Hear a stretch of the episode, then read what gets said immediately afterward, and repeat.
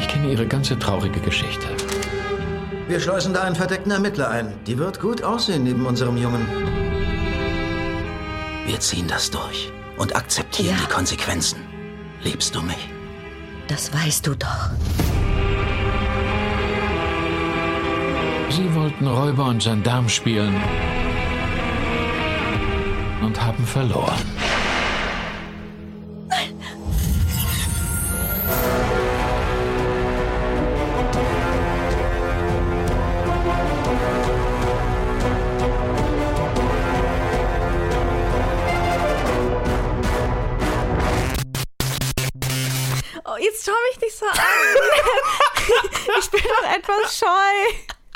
Und damit herzlich willkommen zum Review-Vlog kommt nicht diese rein. Woche.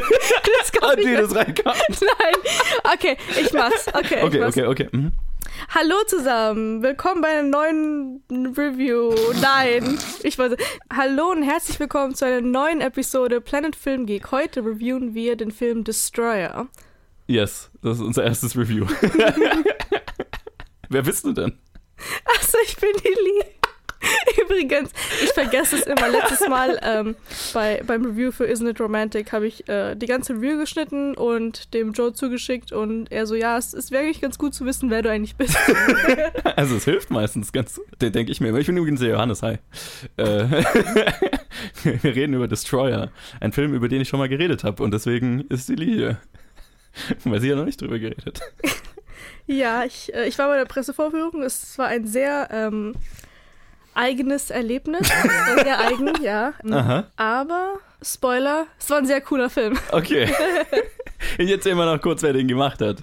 Das ist ein neuer Film unter der Regie von Karen Kusama, die äh, so Filme wie The Invitation oder Jennifer's Body gemacht hat. Und es spielen mit Nicole Kidman, kaum wieder zu erkennen teilweise, Toby Cabell, Tatjana Maslany und viele mehr. Und der Film handelt von einer LA-Polizeidetektivin, wie auch immer. Die Undercover Underco- geht. Genau, die, also es spielt so in zwei Timelines. Wir sehen sie als junge Frau undercover in, in, in einer Gang und als ältere Frau, als der Boss dieser Gang wieder auf dem, Sch- äh, auftaucht und sie eigentlich total fertig ist und irgendwie sehr kaputt und alles. Wie sie dann Jagd auf den Typ macht. Genau, wobei ich eigentlich sagen muss, äh, ich habe auch erwartet, dass man mehr von ihrem vorherigen, äh, nicht vorherigen Leben, von ihren jüngeren Jahren sieht, aber das war eigentlich nicht so. Also ich saß teilweise Ja. im Kino und ich so, okay, wann kommt eigentlich das, was da alles abgegangen ist? Also es kamen immer so Abschnitte, aber nie so längere. Nee, es sind Teil. immer nur so kurze Flashbacks, um irgendwas zu erklären oder Genau. so. Ja. Boah, Nicole Kidman. Sie sieht aus, als ob sie zehn Jahre Meth genommen hat.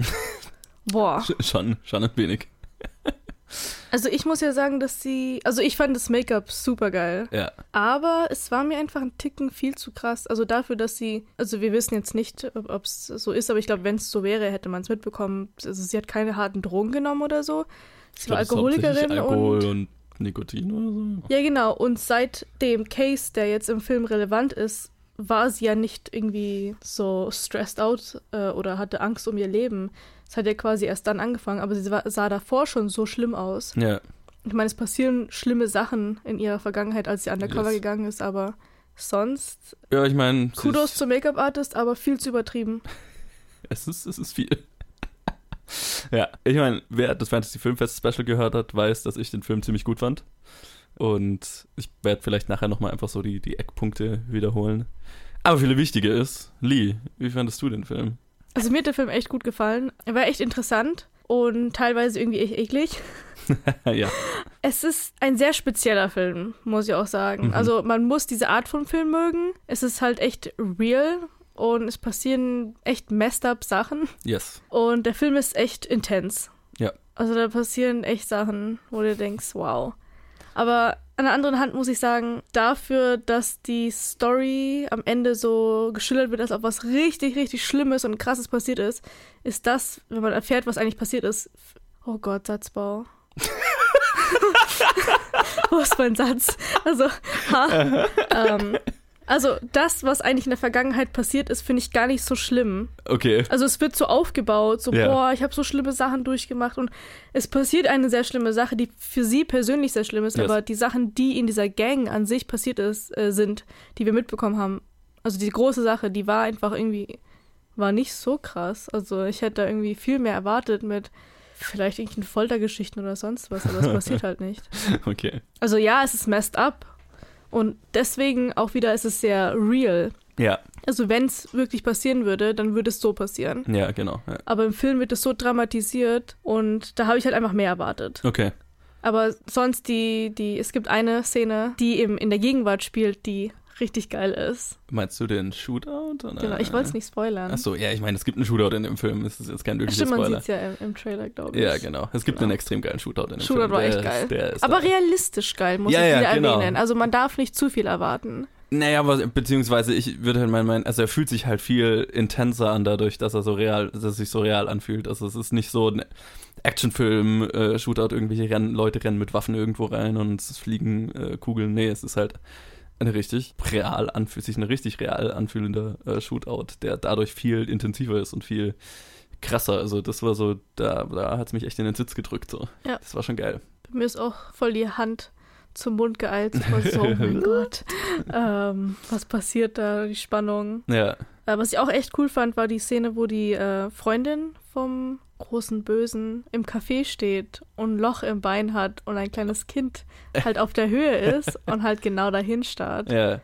Das war auch so eine krasse Szene. Ich Ja. weiß nicht. Auch die, ja, das Ganze, also das ist ein Abschnitt in dem Film, wo das alles passiert und das ist alles schon, das ist ziemlich, das ist ziemlich geil. Das ist ziemlich fucked up, aber ziemlich Ja. geil.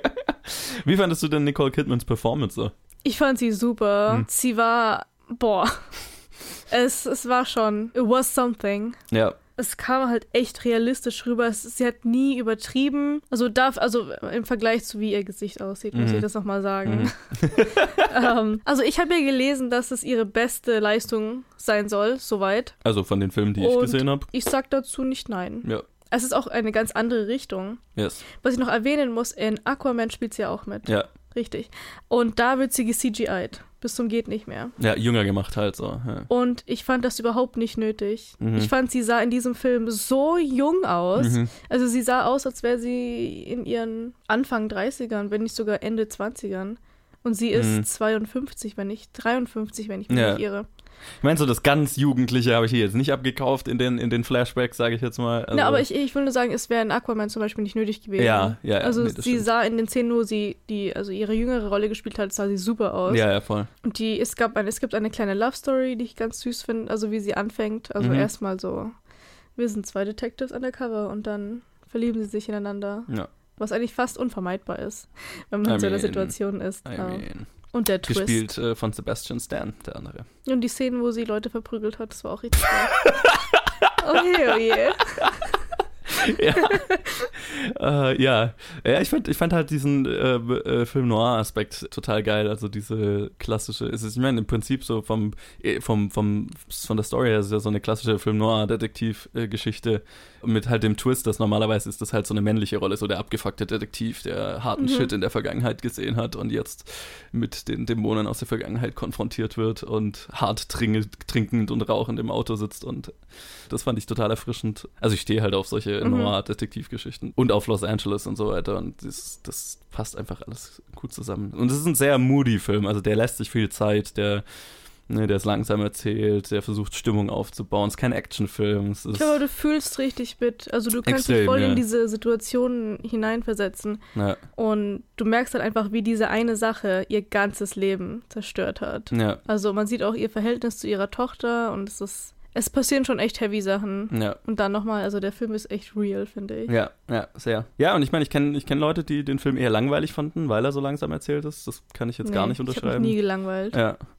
Aber ja, ich meine, das muss man halt vielleicht wissen, wenn man reingeht. building. Ja, total. Das ist ein super ein Charakter, ein Character Piece. Es ist halt es ist sehr langsam erzählt, es ist sehr moody erzählt, es ist sehr deprimierend. Es ist ein deprimierender Film. Ach, das finde ich jetzt nicht. Also ich glaube, Also er ist halt heavy, er ist halt. er ist sehr, also ja, er ist heavy. Da gibt's wenig Lichtmomente. es gibt gegen Ende echt deprimierende Momente, wo du Ja. denkst, so, oh. Und dann ab und zu mal hast du echt Mitleid für sie, wenn du siehst, wie sie rumhinkt und einfach die Hölle durchgemacht hat im Ja. Leben. Durch eine Mission. Ja, und ich meine, da, das auf der Ebene, also da funktioniert der Film halt total gut. Und also ich meine, es macht halt, also ich hatte total Spaß damit, Nicole Kidman dabei Ja, zuzuschauen. auf jeden Fall. Ja. diese abgefuckte Geschichte zu durchleben. Und ich meine, ich stehe auch manchmal auf so deprimierende Filme. Also. Und hier hat es für mich total gut funktioniert. Also ich fand den Film, kannst du nur wiederholen. Ich fand ihn echt geil. Ich würde ihn Ja, wirklich empfehlen. Ich finde, was total underrated ist, aber total, ist der Twist am Ende. Oh Mhm. mein Gott. Mhm. Ich war so, oh, shit, wie geil. Ja. Ah. See what you did there. Und darauf kommt man überhaupt nicht ja. am Anfang. Nee, ich hab's auch nicht kommen sehen. Aber ich weiß nicht, ob ich das jetzt erwähnen kann, aber ich war ja in der Pressevorführung Mhm. mit ganz vielen Movie-Experten und ich war Mhm. das erste Mal bei einer dabei und was mich echt gestört hat, ist, dass kein einziger Mensch außer ich in diesem Kino reagiert hat. ja. Das Pressepublikum ist immer sehr reserviert und Also selbst in Komödien, ich habe auch schon Komödien in der Presseverführung gesehen, wo dann immer mal ein leichtes oder so aus Oh. irgendeinem Eck kommt, aber keiner reagiert irgendwie, keiner zeigt irgendwelche Emotionen. Das ist leider, ja. Ich mag auch den Sarkasmus in den Filmen. Ja, der ist Ah. auch total zynisch. Das ist, der ist total. Er ist total flach und Ja. total serious, aber es Ja. ist halt lustig. Ja, aber total. es hat einfach keiner gelacht. ja. Aber ich habe es aber trotzdem gemacht, weil ich reagiere einfach gerne. Vielleicht hast du dabei eine positivere Meinung bei dem einen oder anderen hervorgerufen. Ich weiß. Hoffentlich. Also ich finde, ich weiß, es war ein super Film. Ja, Und einfach, also ich glaube, der Film wäre nicht so gut gewesen, wenn dieser Twist nicht da gewesen wäre. mhm. Das hat's für mich nochmal so richtig so rausgehauen. Ich so, oh, okay, okay. I'm impressed. Das hat mir echt gefallen. Ich weiß nicht, ob es das schon in einem anderen Film gibt, gab. I don't know. Ach, bestimmt. Aber ich meine, Twist, ich, ob es jetzt diesen spezifisch, diese spezifische Art von Twist, habe ich bestimmt auch schon mal irgendwo gesehen. Deswegen, ich hatte es, also ich fand den Twist total, ja, hat gut funktioniert. Ich glaube, so richtig geschockt hat er mich nicht, aber ähm, ich, ich fand ihn gut. Es hat, hat für mich gut funktioniert. Und das Ende ist halt, offen. es ist offen. Ich, Also man kann sich ist- da selber ja. ähm, für ein Ende entscheiden, finde ich. Schon fast. Schon so ein Wie bei bisschen, ja. Inception. ja, genau. Ja, es hat so ein bisschen was, so ein, so ein Feeling davon. Aber ich fand, das hat auch gut funktioniert. Es ist halt sehr, das Ende ist fast schon ein bisschen so ein Kunst, Kunstfilmende, aber, aber das, ich finde, das funktioniert Mhm. Aber gut es hat der so Story. Das, das Kapitel quasi, diese Story einfach abgeschlossen, Mhm. obwohl sie noch eigentlich offen ist. Aber diese Szene ist, war schön. Ja, Ich glaube, wir sind beide sehr impressed von dem Film. Ihr Yes. könnt ihn euch auf jeden Fall anschauen. 14. März. 14. März Kommt kommt, er raus. Ja, ihr müsst auf ein bisschen deprimierendere Filme stehen und auf äh, langsamere Character Pieces, aber dann Ich würde das glaub gar ich- nicht fast. Mir ist, also mir kam es nicht so rüber. Ich Okay, fand, es war okay, sehr gut. passend. Also ich, ich sag's nur, weil es halt, weil ich viele Stimmen gehört habe, die es halt eher, die denen es zu langsam und zu, aber mir ging's überhaupt nicht so, deswegen mir auch nicht. gut. Also ich würde also, die, damit wir die Leute nicht abschrecken. Also Nein, schaut euch den Film an. Es hat, es hat funktioniert. Es hat Yes. echt funktioniert, weil man einfach viel mehr über Nicole Kidman in der Rolle wissen möchte. Ja. Weil man so neugierig ist. So, wer ist sie? Was hat sie durchgemacht? Ja. Warum ist sie so, wie sie ist? Ja. Und es ist nicht einfach ein langweiliges, warum ist sie so. Und es geht halt wirklich nur um sie, Ja, warum sie so effed up ist. Aber auf jeden Fall angucken, Leute. schaut ihn euch an. 14. März. 14. März. so. Und wir machen jetzt weiter mit einem anderen Review. Ich weiß noch nicht, was jetzt kommt. Bis Äh, dann. Bis später. Hallo, liebe Filmgeeks und hallo zu meinem einzelnen Review diese Woche. Leider äh, komme ich aus zeitlichen Gründen nicht dazu, irgendwas anderes anzuschauen bzw. zu reviewen. Das wird hoffentlich demnächst wieder besser werden.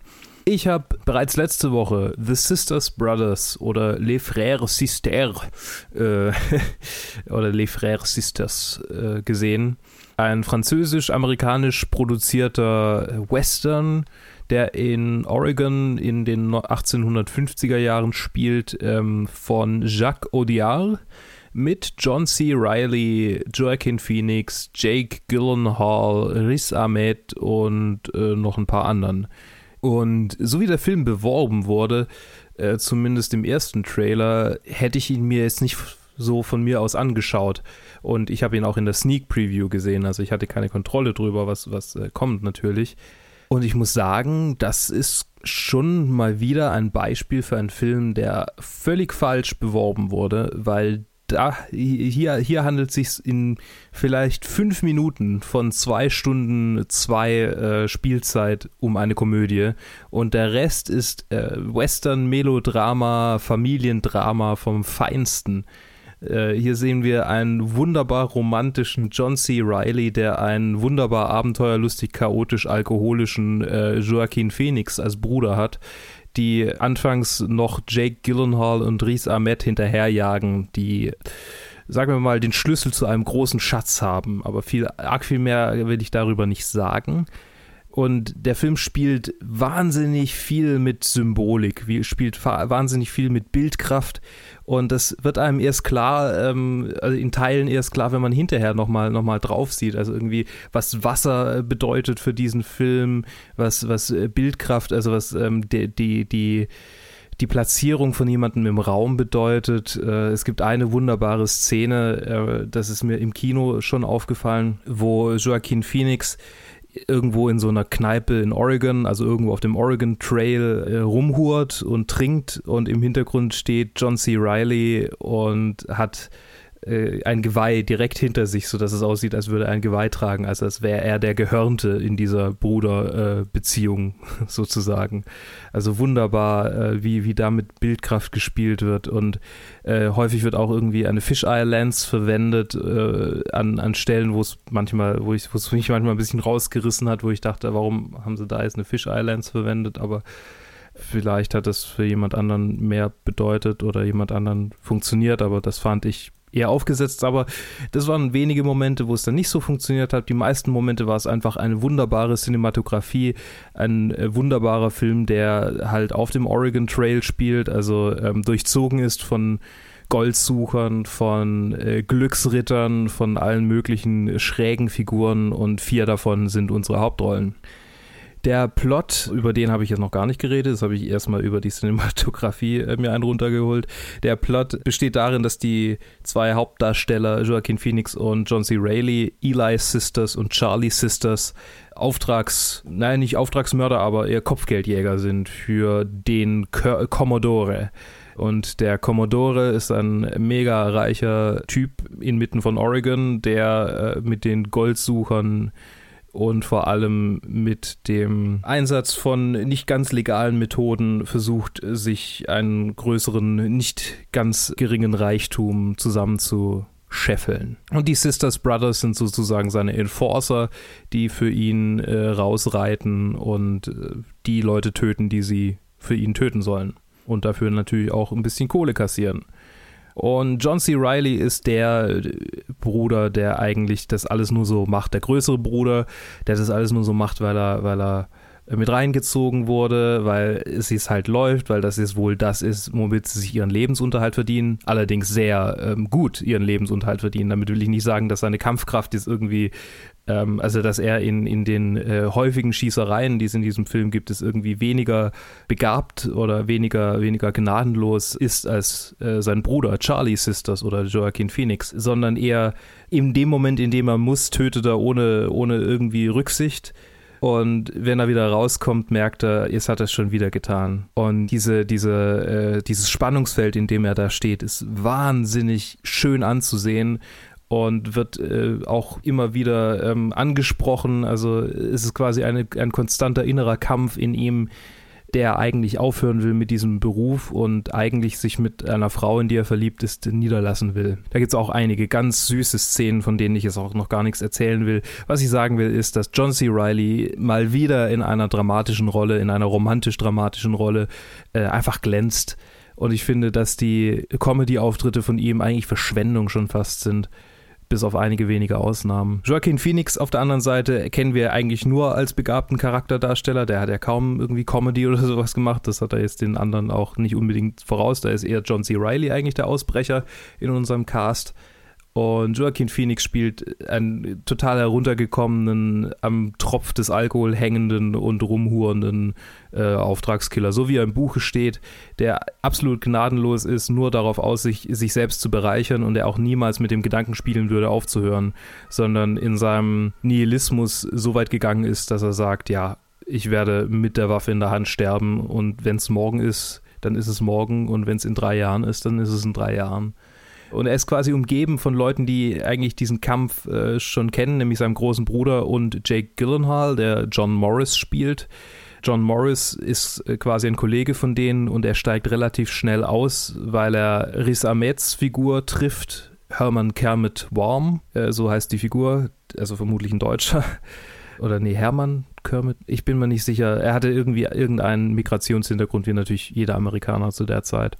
Wie auch immer, er trifft auf jeden Fall auf jemanden, der eine Möglichkeit gefunden hat, ganz schön viel Gold in ganz schön kurzer Zeit zu scheffeln. Und er ist gar nicht so sehr hingerissen davon, dass der jetzt halt so viel Gold scheffeln will, sondern eher davon, dass der ähm, eine Vision hat. Und zwar ein ich schätze mal, religiös motiviertes Utopia zu schaffen mit dem Gold, das er da aus dem Fluss holen will. Und Utopia ist nochmal äh, so ein Thema, was hier so ein bisschen angeschnitten wird. Äh, es gab zu der Zeit, wie einer der Leute, mit denen ich in der Sneak war, mir erzählt hat hinterher, ziemlich viele utopisch geprägte Siedlungen im Zentrum der damals noch nicht Vereinigten Staaten. Oder doch, Stimmt, das war, waren schon egal. Also im Zentrum der heutigen Vereinigten Staaten auf jeden Fall. Oregon, Salt, man denke an die Mormonen um Salt Lake City. Also es gab ganz viele anfangs kleine Gemeinden, die teilweise den Sozialismus, teilweise auch andere Formen der wirtschaftlichen Zusammenarbeit propagiert und ausprobiert haben und die meisten davon sind fehlgeschlagen. Manche davon sind äh, zu Religionen mutiert, die es auch heute noch äh, in der ein oder anderen Siedlung gibt, in der ein oder anderen Stadt. Das fand ich interessant, dass eigentlich so ein Thema angeschnitten wird, von dem ich bis gar nicht so wirklich was wusste. Ich hatte halt dieses Bild im Kopf, was man so irgendwie kennt. Ja, ähm, die Gemeinden, die halt irgendwo in den frühen Zeiten dieser neuen Welt da irgendwo denken, okay, jetzt können wir uns breit machen. Also einfach an natürlich die Quäker äh, oder, oder, oder halt die Mormonen oder, oder die, äh, wie heißen die, die, die auch heute noch irgendwie alles Technische ablehnen. Ihr werdet mich anschreien, weil es natürlich ganz offensichtlich ist und äh, mir liegt es auf der Zunge, aber ich komme gerade nicht drauf. Wie auch immer. Das ist das Bild, das ich vor Augen habe. Und es ist eher so was Unklares. So, ja, da gibt es halt diese, diese Gemeinden, gab es da. Aber das ist wirklich, also quasi, dass die versucht haben, so die perfekte Welt für sich zu erschaffen und auch wirklich davon überzeugt waren, so, ja, das, das ist der Weg, den, den, wir, den wir hier entwickeln, um allen zu zeigen, dass es so geht, dass es so gehen muss, dass so äh, die Welt sich weiterentwickelt. Und am Ende hat sich natürlich herausgestellt, ja, das äh, will die Welt nicht, äh, das wollen die Menschen nicht, was ihr da zeigt, zumindest nicht der Großteil der Menschen. Das finde ich irgendwie schade. Auf der anderen Seite aber auch äh, weiß ich halt, ja, äh, das, da läuft man natürlich auch Gefahr, dann in solch kleinen Konglomeraten ganz schnell so einem äh, falschen Guru auf den Leim zu gehen und äh, ja, am Ende das, das Kool-Aid zu trinken, vielleicht sogar wortwörtlich. Aber es ist schön zu sehen, wie, äh, wie ein Charakter in einem Film vorkommt, der gar nicht so sehr davon geprägt ist, äh, dass, dass jetzt irgendwie ihm Leute folgen und wir deshalb glauben, dass er wahnsinnig äh, überzeugend ist, sondern, sondern nur ein Einzelner. Also es sind gar nicht viele, sondern nur ein Einzelner. Ähm, und wir sehen halt, wie der quasi nach und nach anfängt, seine eigenen Werte zu hinterfragen und nach und nach diesem Typen folgt, ihm am Ende einfach willenlos, äh, nicht willenlos, aber halt am Ende ähm, ihm folgt. Also wirklich folgt und, und quasi sein bisheriges Leben aufgibt um diesem, unter diesem Mann, äh, ein, mit diesem Mann gemeinsam vielleicht auch äh, eine Siedlung zu gründen. Und das war auch echt cool zu sehen. Also wir haben quasi so zwei Zweiergespanne, die jeweils so ihre, ihre, ihre Spannungen untereinander haben und ihre Entwicklung durchmachen in diesem Film.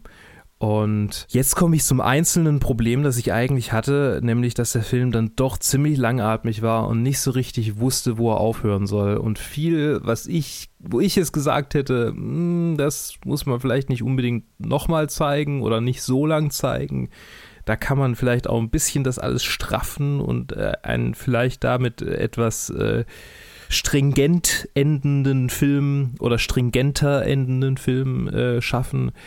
Aber natürlich, ja, das ist halt, wie es ist. Ein, Direct, äh, ein Director's Cut wäre wahrscheinlich gut gewesen. Oder, oder wird vielleicht auch noch gut äh, sein, falls, falls so etwas geschieht, falls man so etwas macht. Ich weiß es nicht. Also ich, ich finde halt, dem Film könnten mehr, könnte, könnte eine größere Straffung zum Ende hin gut tun. Und damit hätte ich eigentlich alles erwähnt, was ich sagen wollte. Äh, wenn ihr, ach ja, genau, der, äh, die Sneak Preview in Stuttgart, da gibt es dann immer so eine Facebook-Bewertung äh, am Ende, wo die Leute sagen können, wie gut sie ihn fanden. Und das war auch mal wieder sehr, also ich glaube, so uneinig waren sich noch nie die Leute, seit ich dahin gehe. Also die äh, Votes für irgendwie vier und die Votes für sieben sind ungefähr gleich auf. Also von zehn auf einer Skala von eins bis zehn. Oh, das fand ich auch interessant, weil das wäre für mich eigentlich so ein idealer Sneak-Film. So, das ist sowas, was du dir nicht unbedingt, was du dir nicht unbedingt so, äh, wo du spontan denkst, ah, jetzt gehe ich mal in Sisters Brothers, sondern das ist wirklich ein Film, den man halt zufälligerweise irgendwo auf Arte sieht, zum Beispiel, oder halt zufälligerweise in der Sneak Preview. Und da finde ich es echt cool, dann halt quasi einen Film, den ich nicht von mir aus gesehen hätte, mal im Kino gesehen zu haben, weil das tut dem Film richtig gut im Kino gezeigt zu werden. Der riesige Screen ähm, bringt da wahnsinnig viel und auch die Soundkulisse äh, wird noch viel dichter. Also ja, ich fand es irgendwie nur erstaunlich, dass so viele Leute den Film überhaupt nicht mochten. Entsprechend äh, die Empfehlung, wenn ihr langatmige Western mögt, dann ist dieser Film garantiert was für euch. Aber an mir sieht man auch, ich mag langatmige Western nicht unbedingt automatisch. Auch wenn ihr die nicht mögt, wenn ihr einfach irgendwie äh, Filme mögt, in denen es sehr dicht um, um Charaktere geht, um Spannungsfelder zwischen Charakteren und wie die durch deren Entwicklung sich zum Ende hin vielleicht auflösen, vielleicht auch verschlimmern, dann ist der Film garantiert einer für euch und noch dazu einer mit einem All-Star-Cast, der wirklich, von dem ich nicht erwartet hätte, dass, dass die drei irgendwie so gut zusammenpassen. Die vier, Entschuldigung, die vier. Und damit leite ich über zur nächsten Review. Wir hören uns nächste Woche wieder. Bis dann.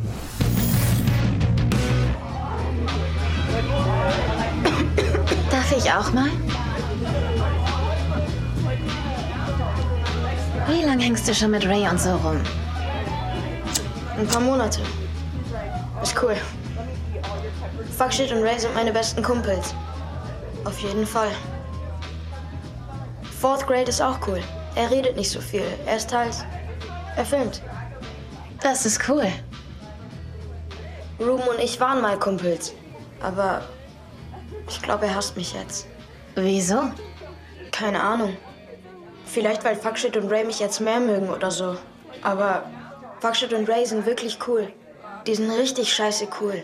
Aber ich weiß nicht, ob die das auch über mich denken. Du bist so süß.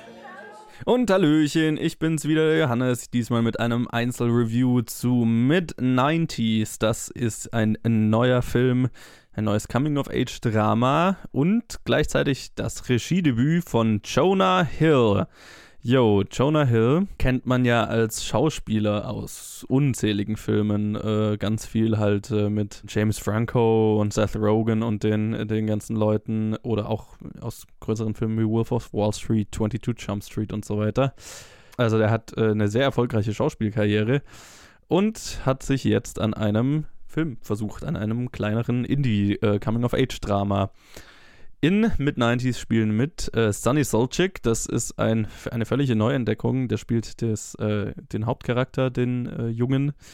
Und äh, sein größerer Bruder ist gespielt von Lucas Hedges, was ich sehr lustig finde, weil ich ja bei Boy Erased im Review gesagt habe, ich würde mir mal wünschen, dass Lucas Hedges mal eine andere Rolle spielt als einen drogenabhängigen Teenager oder einen schwulen Teenager, der durch ein Conversion Camp äh, muss und so weiter. Und hier spielt er eine andere Rolle. Ich habe mich gefreut, Lucas Hedges in einer anderen Rolle zu sehen, indem er halt einen älteren Bruder spielt, der Probleme hat, seine, seine Wut unter Kontrolle zu haben und so weiter. Die Mutter ist, äh, die Mutter der Familie ist gespielt von Catherine Waterston, die ich super finde in der Rolle und dann eine ganze Reihe an anderen Kindern und Teenagern sind dabei. Und der Film, also wie der Name wahrscheinlich verraten dürfte, spielt in den 90ern in äh, Los Angeles, wo ein 13-jähriger junge Sonny Soljiks Charakter aufwächst und ja, nach und nach in die Skateboard-Szene reinrutscht, weil er, weil er halt ein paar Teenager beobachtet, die skateboarden und es total geil findet und sich dann mit denen anfreundet und da in allerlei Dinge verwickelt wird. der, ich, der Film hat keinen so einen richtig durchgängigen Plot, würde ich jetzt mal sagen. Also es ist keine klassische Drei-Akt-Geschichte, es ist mehr so ein Slice-of-Life-Drama, wo wir einfach diesen Jungen und aber auch diese Gruppe an Skate Skatern verfolgen, also wie die ihren Alltag verbringen und vor allem was für Dramen sich äh, in deren Leben so abspielen. Wir haben dann den einen Skater, der halt, der das Ganze ein bisschen ernster nimmt und der wirklich Ambitionen hat, ein professioneller Skateboarder zu werden und da auch hinarbeitet, während sein bester Kumpel oder vielleicht früherer bester Kumpel, der auch in der Skatergruppe rumhängt, halt äh, mehr drauf aus ist, halt einfach nur rumzuhängen und nicht zu arbeiten und äh, sich zu betrinken und so weiter. Und vielleicht auch irgendwann im Laufe des Films erkennt, dass, ja, dass er vielleicht aus seinem Leben nicht so viel gemacht hat und was aus, das aus ihm macht und so.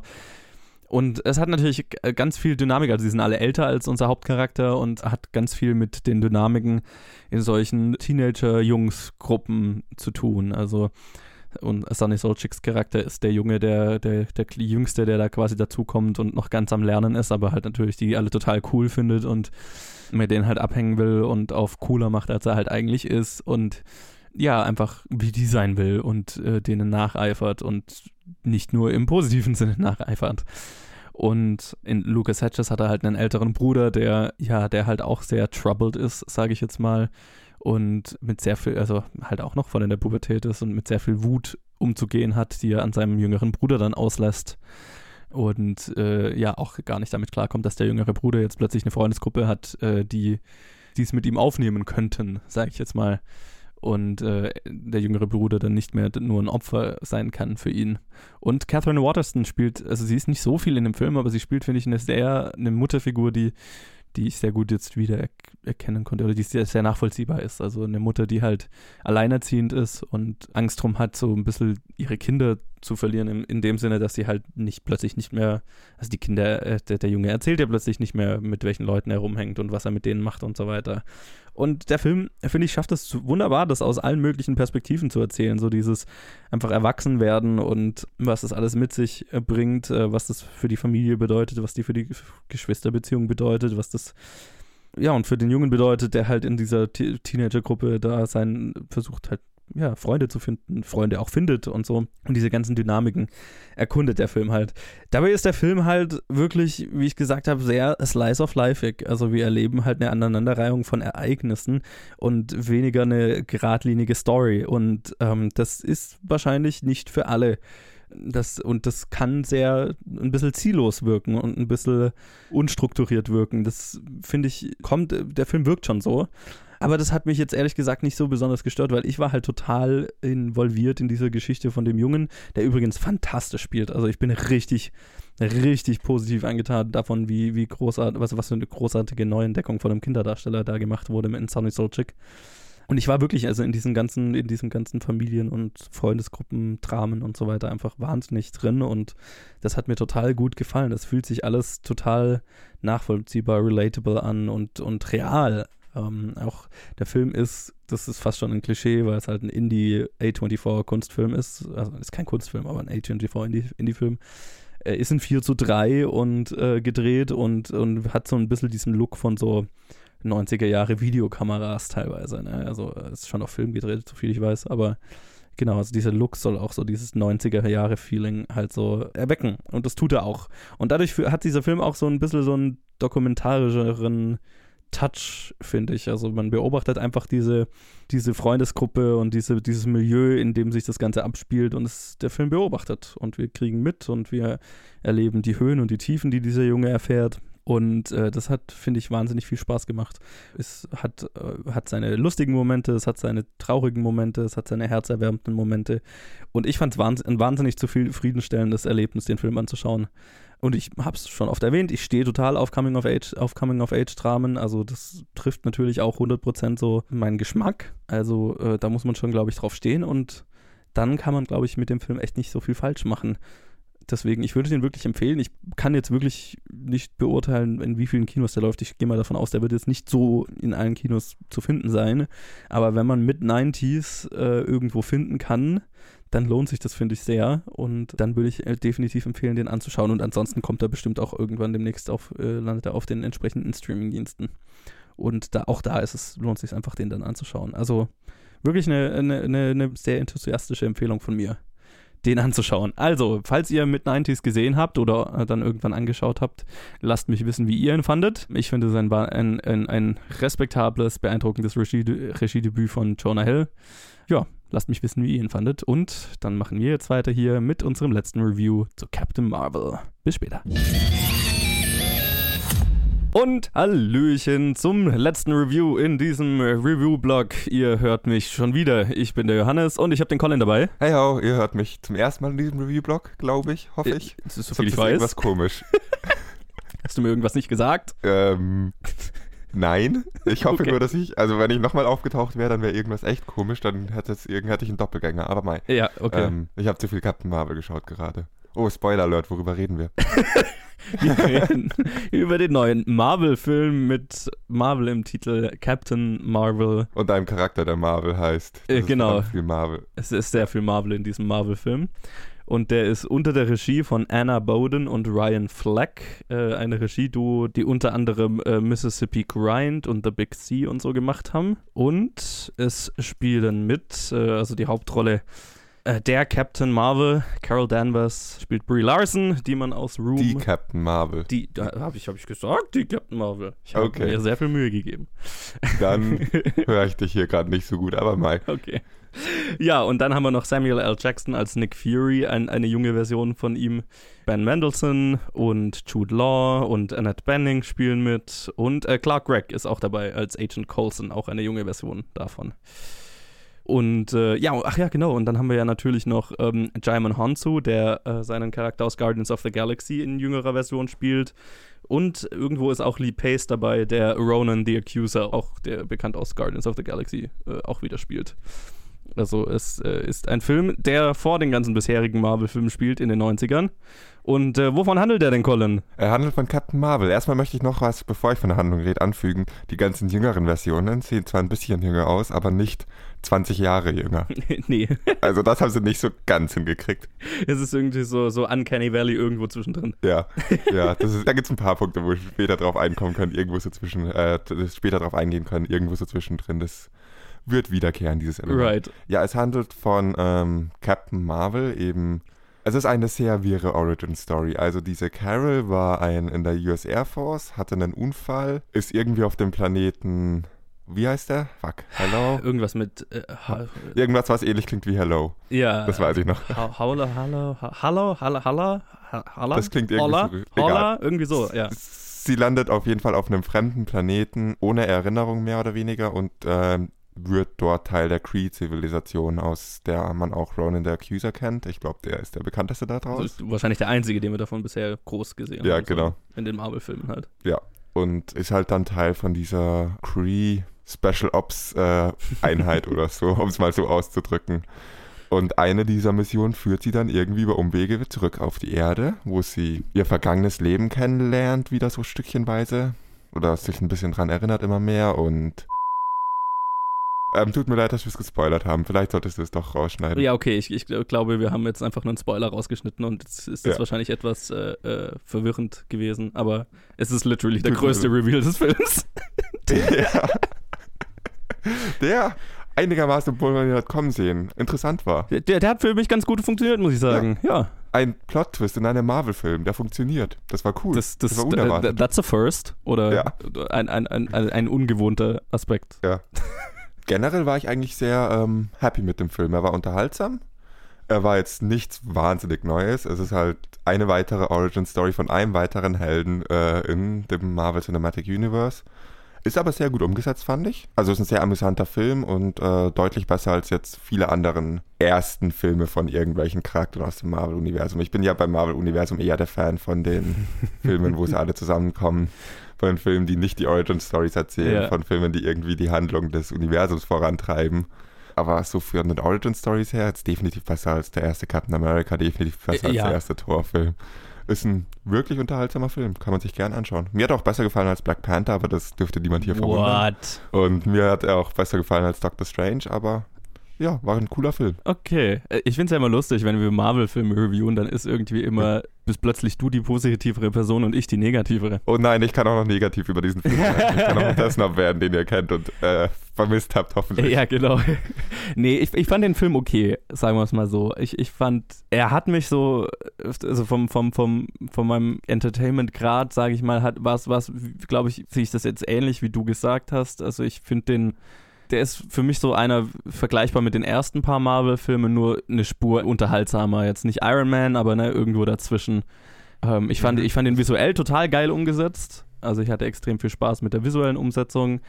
Ich habe einige größere Probleme mit der Story und wahrscheinlich eher mit dem Drehbuch der Geschichte, weil ich fand, der Film ist zumindest für die erste Hälfte ziemlich all over the place und äh, hat so keine geradlinige Struktur, sagen wir es mal so. Ich fand, der Hauptcharakter, Captain Marvel, war irgendwie sehr underwritten, weil ich nicht besonders jetzt viel Spaß oder viel eine größere Verbindung zu dem Hauptcharakter, äh, zu ihr hatte was ich sehr schade fand. Und mein, also ich meine, einer meiner größten Probleme in vielen Marvel-Filmen ist der Humor und ich finde, hier ist der Humor halt, hat sich ganz, ganz stark mehr gewollt als gekonnt angefühlt und 90 Prozent der Witze sind für mich total flach gefallen. Ähm, und hier hat mich der Humor tatsächlich, hat, hat sich oft stark fehl am Platz angefühlt und hat mich mehr genervt, als dass er funktioniert hat. Bis auf einige Ausnahmen, weil literally mein favorite Part des ganzen Films ist die Katze, die darin vorkommt, weil die ist großartig. ja, die Katze ist ein Fall für sich. Bester Teil des Films. Also, I'll. Ich kann dir jetzt eigentlich in keinem der Punkte so wirklich krass widersprechen. Ähm, der Humor ist definitiv, ob man den Humor von Marvel-Filmen mag oder nicht, ist eine Geschmacksfrage und in den anderen Filmen fühlt es sich organischer ja. an und fühlt sich mehr als Teil davon an als in diesem Film. 100 Prozent. Das, das war mein ganz großes Problem, weil es sich ganz oft einfach so angefühlt hat, hey, in jedem anderen Marvel-Film wäre hier jetzt ein Witz, also bauen wir hier einen Witz ein, nur halt rein vom Charakter, von den Charakteren, die darin vorkommen, passt der Witz halt nicht so wirklich. Ja. Weil es ist halt nicht, äh, ja, nicht Tony Stark, der in der Szene vorkommt, sondern Carol Danvers, die halt ein ernsterer Charakter ist, so gefühlt, ne? Ja. Ich meine, wenn man jetzt mal Ben Mendelssohns Charakter sieht, wo er mit seinem Milkshake zum Beispiel rumtut. Ja, ja. Das ist so eine klassische Szene, das, die ist geschrieben für Tony Stark. Und 100 Das ist halt nicht Tony Stark. Und insofern der Humor, der passt halt nicht wirklich rein, der reißt ein bisschen raus. Ich fand jetzt nicht, dass er komplett unlustig war, also ich habe mich darüber schon amüsieren können, aber Mai ist es halt. Insert Joke hier. Ja. Ich kann dir wirklich jetzt nicht in äh, deinen Punkten so sonderlich stark widersprechen. Der Film ist amüsant, mehr ist es auch nicht. Ich weiß, dass ich gerne sage, hey, Marvel ist großartig und ähm, ich muss aber auch irgendwo realistisch bleiben und sagen, äh, ich gehe mit extrem hohem Niveau an andere Filme an diesem Podcast und dann kann ich auch nicht sagen, hey, Marvel ist super. Ich mag die Marvel-Filme, sie machen mir Spaß, aber sie sind halt Superheldenfilme. Und ähm, die meisten Superheldenfilme sind halt gutes Popcorn-Kino und auch nicht viel mehr. Und ja. da fällt der auch rein. Ja. Und es ist noch die Art von Popcorn-Kino, die mir deutlich lieber ist, als wenn wir dann äh, über Michael Bay oder so reden müssen, was ich ja zum Ja, das auf jeden Fall. Nicht mehr muss, aber mal. Ja. Kann man sich anschauen. Ich war unterhalten, aber ich werde jetzt sicher nicht drei Tage über diesen Film nachdenken. Nee, und ich, das fand ich so ein bisschen schade, weil also so prinzipiell visuell, also wie gesagt, visuelle, das ist für mich das größte Plus, das der Film hat, das die, die abgesehen von der Katze abgesehen von der Katze. äh, die visuelle Umsetzung, weil es ist halt ein Augenschmaus, ne? Ja. So. Mit Ausnahme von der visuellen Umsetzung von der Katze, weil das fand ich irgendwie, ist da ein bisschen rausgekommen. Ja, sie, sie ist manchmal, manchmal merkt man stark, dass sie halt in, manchen Szenen digital ist. Ja. Das lasse ich mal so stehen. und und, ja. Äh, und da, ja, also auch Captain Marvel in dem Moment, wo sie dann ihre Kräfte so voll entfaltet, ist halt visuell total geil umgesetzt so. Äh, mein großes Problem, das habe ich aber, ist, ist, auch ein großes Problem, das ich mit in vielen Super, äh, Superman-Filmen habe, ist, dass halt der Charakter Captain Marvel halt völlig overpowered ist und halt der Film, ja. ganze Film gefühlt überhaupt keine Stakes hat. Also halt nichts auf dem, zu je, keiner Zeit irgendwas auf dem Spiel steht, weil sie halt so ein bisschen undefiniert undefinierte Gottkräfte hat und halt jedes Problem lösen kann im Prinzip. Ja, das ist auch, das ist vollkommen auf den Punkt gebracht. Das ist, sie hat das Superman-Problem. Ja. Auch erst ab einem gewissen Zeitpunkt in diesem Film, an dem sie ihre Kräfte voll entfaltet. Selbst davor, halt ich meine, selbst davor war es so, ja, dann, also so, ich hatte nie das Gefühl, dass sie irgendeinem Gegner nicht gewachsen ja. ist, weil halt ihre Hände Laser schießen so.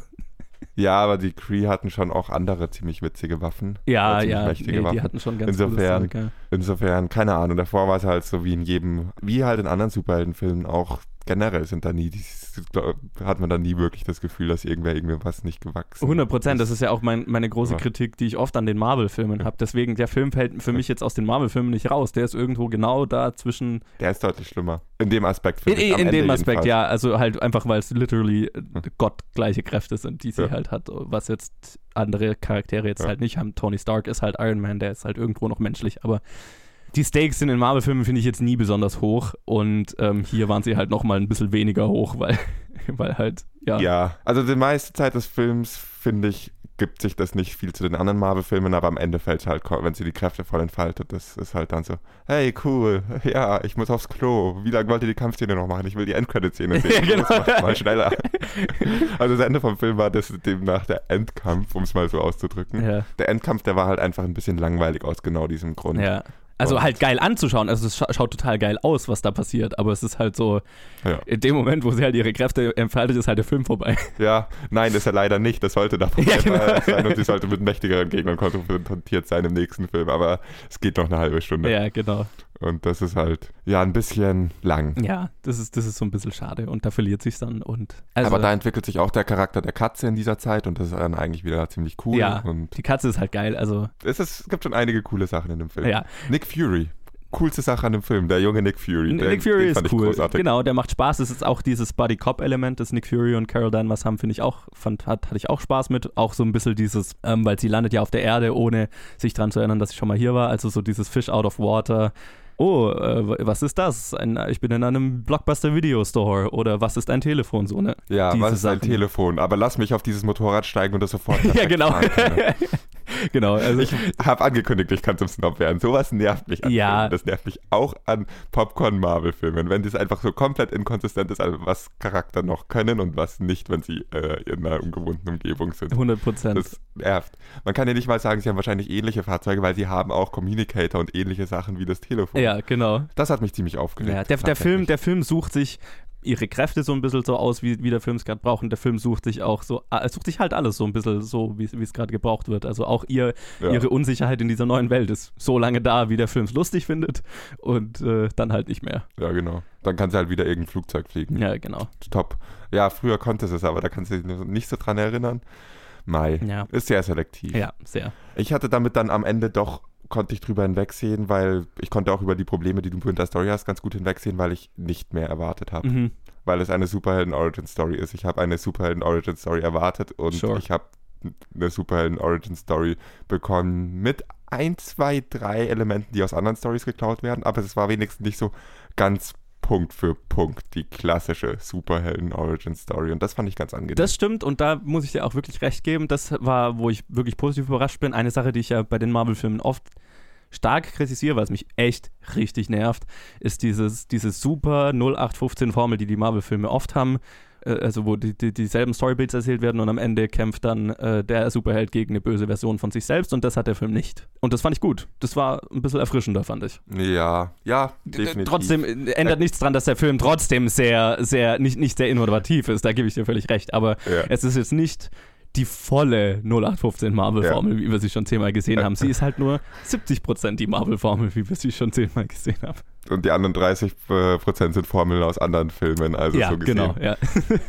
Aber Mai, Mai. Nee, es, ist, ähm, es ist okay. Es ist, es ist Popcorn-Kino. Ich, ich, ich bevorzuge jetzt sowas wie Alita Battle Angel dann doch noch mehr, aber auch, auch, echt? auch Captain Sorry, Marvel ist. Muss ich dir ganz hart widersprechen. Ich fand Alita Battle Angel ziemlich schlecht. okay, gut, dann Also muss ich ganz hart widersprechen. Nee, also Alita Battle Angel ist definitiv mehr meine, meine Art von Popcorn-Kino als das jetzt. Keine Ahnung. Ähm, Captain Marvel ist halt eine so viel stimmigere Welt und ein so viel stimmigerer Film als Alita Battle Angel in dem, im Setting und Captain Marvel ist nicht sonderlich stimmig. Also Sure. Alita Battle Angel fand ich da ziemlich unstimmig und ziemlich, hat mich sehr genervt. Aber egal. Ähm, das Review habt ihr schon gemacht. Yes. Ich habe gehört, es wurde hoch gelobt. Dann äh, habe ich meine Chance verpasst. Äh, Ich habe jetzt gerade mich kurz drüber Na, ausgelassen. hochgelobt und, ist ähm, vielleicht zu hoch gegriffen, aber äh, eher Okay, positiv jetzt- gesehen, ja. Okay, dann ähm, habe ich wohl meine Chance verpasst, das, da euch zu widersprechen. Jetzt reden wir über Captain Marvel. Absolut. ja, äh, Ähm. für mich ein, ein durchschnittlicher Marvel-Film. Ich würde jetzt nicht sagen, dass man den gesehen haben muss, aber sure. Er hat, er hat seine Elemente, die, für die es sich lohnt und für jeden, der halt ein Fan von dem Universum ist, dann ist es natürlich ein Must-Watch. Ähm, die Post-Credit-Scene leitet natürlich, wie zu erwarten, auf den nächsten Avengers über, was für jemanden, der mehr Hype darin verspürt, dieses Universum zusammenkommen zu sehen, ähm, bestimmt noch eine Spur geiler ist und selbst die fand ich ziemlich cool. Also ja, schaut ihn euch an, wenn euch das interessiert. Ja, man muss sich nicht verpflichtet fühlen, diesen Film anzuschauen, damit man Avengers oder den Charakter in, äh, im nächsten Avengers-Film kennt, weil man weiß auch nach dem Film nicht, was ihre Kräfte sind und weiß auch nach dem Film nicht, was ihr Charakter ist. Also Ja. insofern ist das wurscht. Aber ist halt ein netter Superheldenfilm. Kann man sich anschauen, wenn man es mag. Ich hatte Spaß. Das ist jetzt nicht der Film, der, den der Filmsnob in mir empfehlen würde und es ist auch nicht der Film, den ich äh, empfehlen kann, ohne dass ich mich dafür schämen muss, aber eigentlich hatte ich Spaß mit ihm. Insofern, schaut ihn euch an, wenn ihr irgendwie auf Superhelden steht. Alles klar. Das ist doch ein Fazit. Ja. Gut. Dann würde ich mal sagen, das war's zu dem Review-Blog diese Woche. Danke fürs Zuhören. Danke, Colin, dass du dabei warst. Ja, gerne. Ähm, cool, dass es noch geklappt hat. Ja, genau. Ich bin literally am Tag vor dem Review ins Kino. Wir haben jetzt gleich aufgenommen, direkt nach dem Kino. Und ja, genau. das war kurzfristig. So äh, ist doch auch gut. ja. Aber ich hätte mich schlecht gefühlt, ohne den größten Marvel-Fan in, unsere, in unseren Reihen das Review zu machen. Das wäre komisch gewesen. Stimmt, ihr seid alle, ihr, ihr, mögt ja alle Marvel irgendwie nicht so. Ja, okay. Also wir sind halt alle nicht so gehypt wie du. Ja, ja. Naja, auf jeden Fall lasst uns wissen, wie ihr den Film fandet. Schreibt uns Facebook, Twitter, Instagram oder planetfilmgeek at gmail.com und äh, hinterlasst da, wo ihr uns hört, uns ein Like, ein Follow oder ein geschriebenes Review. Noch besser. Das hilft uns weiter. Und ja, dann würde ich mal sagen, hören wir uns im nächsten, was auch immer jetzt als nächstes rauskommt. Als nächstes rauskommt, ja. Genau. Bis dann. Tschüss. Bis dann. Ciao.